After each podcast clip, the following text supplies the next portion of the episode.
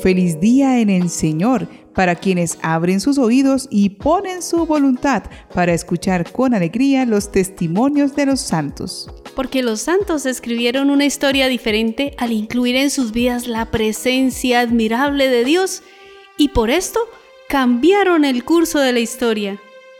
Conozcamos a aquellos servidores del Señor que recuerda la iglesia en este 18 de agosto.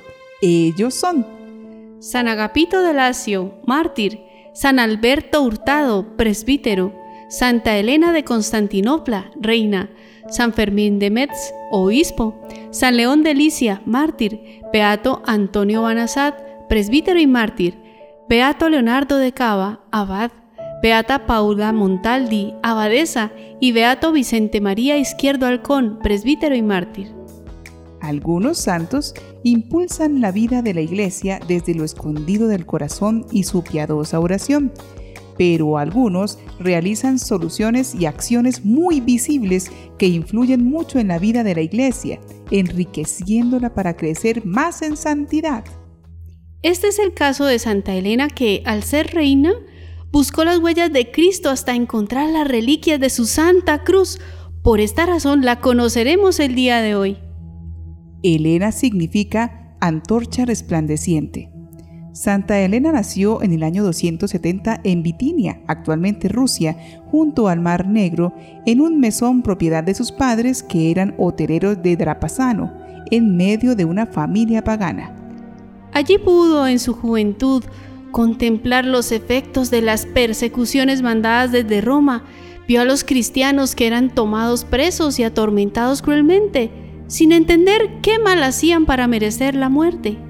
San Ambrosio la describe como una mujer privilegiada en belleza y nobleza de corazón, tan hermosa que se enamoró de ella un general valeroso, Constancio, por sobrenombre Cloro, por el color pálido de su tez, prefecto del ejército romano durante el reinado de Maximiano. Se casaron cuando Elena tenía 23 años. En Naissus les nació el 27 de febrero del 274 un niño llamado Constantino, que se iba a ser célebre en la historia por ser el que concedió la libertad a los cristianos. Pero no todo fueron alegrías. Elena fue repudiada por motivos políticos en el 292 para que su esposo Constancio pudiera casarse con la hijastra de Maximiano y llegar a ser el más cercano colaborador del emperador. Le costó mucho esta decisión de su marido, pero lo aceptó mejor que el hecho de verse separada de su hijo Constantino, que pasó a educarse en el palacio junto a su padre, y donde se reveló como un fantástico organizador y estratega. Pero a raíz de esto, Elena se entregó con más fuerza a una vida de piedad y caridad. Muerto Constancio Cloro en el 306, Constantino decide llevar a su madre a vivir con él a la corte de Treveris. No se sabe si en ese entonces ya era cristiana. En el 312 se cuenta que Constantino vio en sueños que Cristo le mostraba una cruz luminosa y le decía, Con este signo vencerás y que al empezar la batalla mandó colocar la cruz en varias banderas de los batallones y exclamó, Confío en Cristo, en quien cree mi madre Elena. Con este triunfo Constantino se convirtió en el único emperador de Roma. Más adelante, el emperador Constantino decretó que la religión católica tendría en adelante plena libertad y con este decreto terminaron tres siglos de crueles y sangrientas persecuciones que los emperadores romanos habían hecho contra la iglesia de Cristo. Constantino amaba inmensamente a su madre Helena y la nombró Augusta o emperatriz y mandó hacer monedas con la figura de ella y le dio plenos poderes para que empleara el dinero del gobierno en las obras buenas que ella quisiera. Aunque el emperador retrasó su bautismo hasta la misma muerte, es complaciente con la condición de cristiana que tiene su madre, ejemplo de humildad y caridad. Incluso parece descubrirse la influencia materna tras el edicto de Milán, que prohibía la persecución de los cristianos y los edictos posteriores que terminan vetando el culto a los dioses lares. Dice San Ambrosio que Santa Elena, aunque era la madre del emperador, vestía siempre con mucha sencillez y se mezclaba con la gente pobre y aprovechaba de todo el dinero que su hijo le daba para hacer limosnas entre los necesitados, que era supremamente piadosa y pasaba muchas horas en el templo rezando. En el 326, Elena está con su hijo en Bizancio. Aunque se aproxima ya a los 70 años, alienta en su espíritu un deseo venerar el sagrado leño donde Cristo entregó su vida por todos los hombres y con la ayuda de su Hijo organiza un viaje a los santos lugares. Pero aparte de todo lo que de fantástico puede haber en los relatos, fuentes respetables como San Juan Crisóstomo, San Ambrosio, San Paulino de Nola y Sulpicio Severo refieren que se dedicó a una afanosa búsqueda de la Santa Cruz con resultados negativos entre los cristianos que no saben dar respuesta satisfactoria a sus preguntas. Sintiéndose frustrada, pasa a indagar entre los judíos hasta encontrar a un tal Judas que le revela el secreto rigurosamente guardado entre una facción de ellos, que, para privar a los cristianos de su símbolo, decidieron arrojar a un pozo las tres cruces del Calvario y lo cegaron luego con tierra. Las excavaciones resultaron con éxito, Aparecieron las tres cruces con gran júbilo de Elena. Sacadas a la luz, solo resta ahora la grave dificultad de llegar a determinar aquella en la que estuvo clavado Jesús. Relatan que el obispo Demetrio tuvo la idea de organizar una procesión solemne con toda la veneración que el asunto requería, rezando plegarias y cantando salmodias para poner sobre las cruces descubiertas el cuerpo de una cristiana moribunda, por si Dios quisiera mostrar cuál era la verdadera cruz. El milagro se produjo al ser colocada sobre la tercera de las cruces. La pobre enferma recuperó milagrosamente la salud. Fue así como Santa Elena y el obispo de Jerusalén, Macario, y miles de devotos llevaron la cruz en piadosa procesión por las calles de Jerusalén, y relatan los escritos que por el camino se encontraron con una mujer viuda que llevaba a su hijo muerto a enterrar, y que acercaron la Santa Cruz al muerto y éste resucitó. Por muchos siglos se ha celebrado en Jerusalén y en muchísimos sitios del mundo entero la fiesta del hallazgo de la Santa Cruz el día 3 de mayo tres partes mandó hacer Elena de la Cruz. Una se trasladó a Constantinopla, otra quedó en Jerusalén y la tercera llegó a Roma, donde se conserva y venera en la iglesia de la Santa Cruz de Jerusalén. En el año 326, la santa mandó a traer la escalera santa del palacio de Poncio Pilato en Jerusalén. Según la tradición, Cristo subió por ella en el Viernes Santo al palacio para ser juzgado y derramó sobre ella gotas de sangre. Está ubicada frente a la Basílica de San Juan de Letrán en Roma.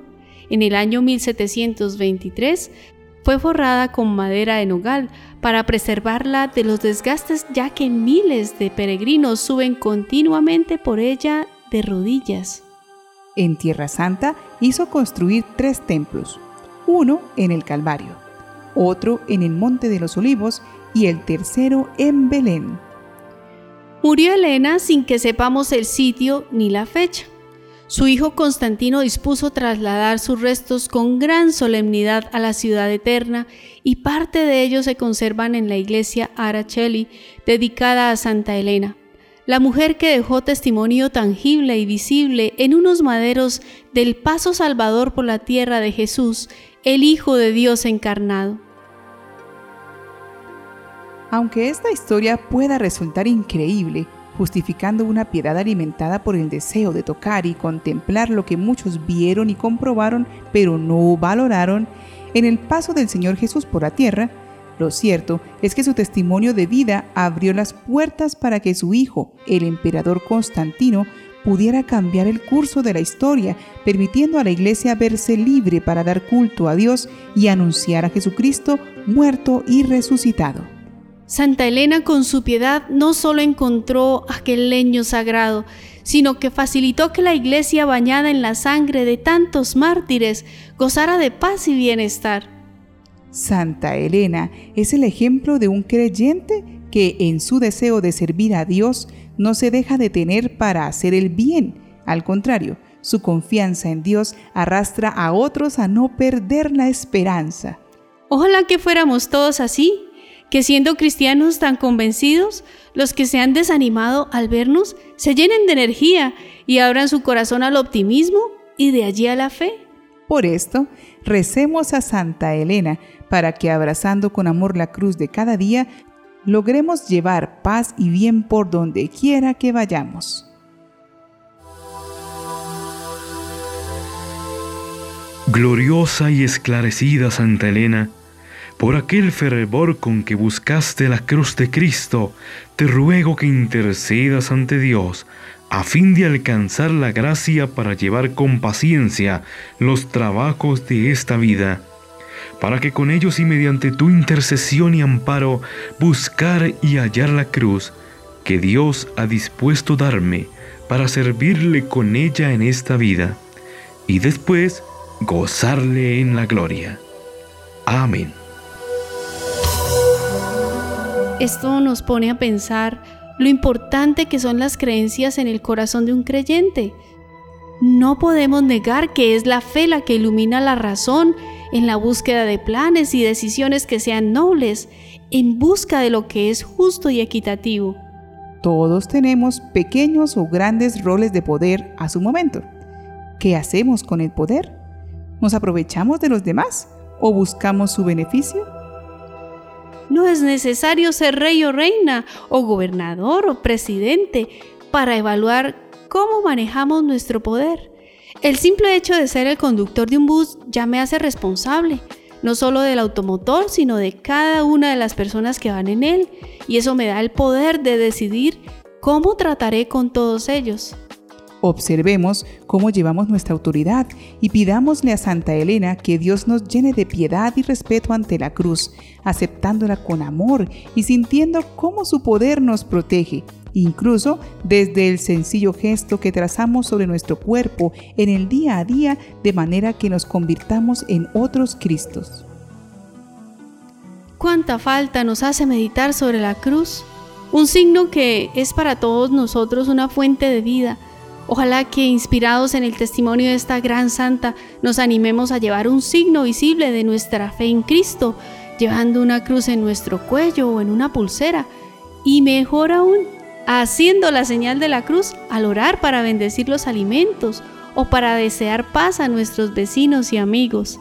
Mm, pues ahora que lo recuerdo, sería muy lindo que recuperemos el sencillo gesto de signarnos cuando pasamos frente a un templo o una capilla que nunca, nunca nos avergoncemos de la cruz.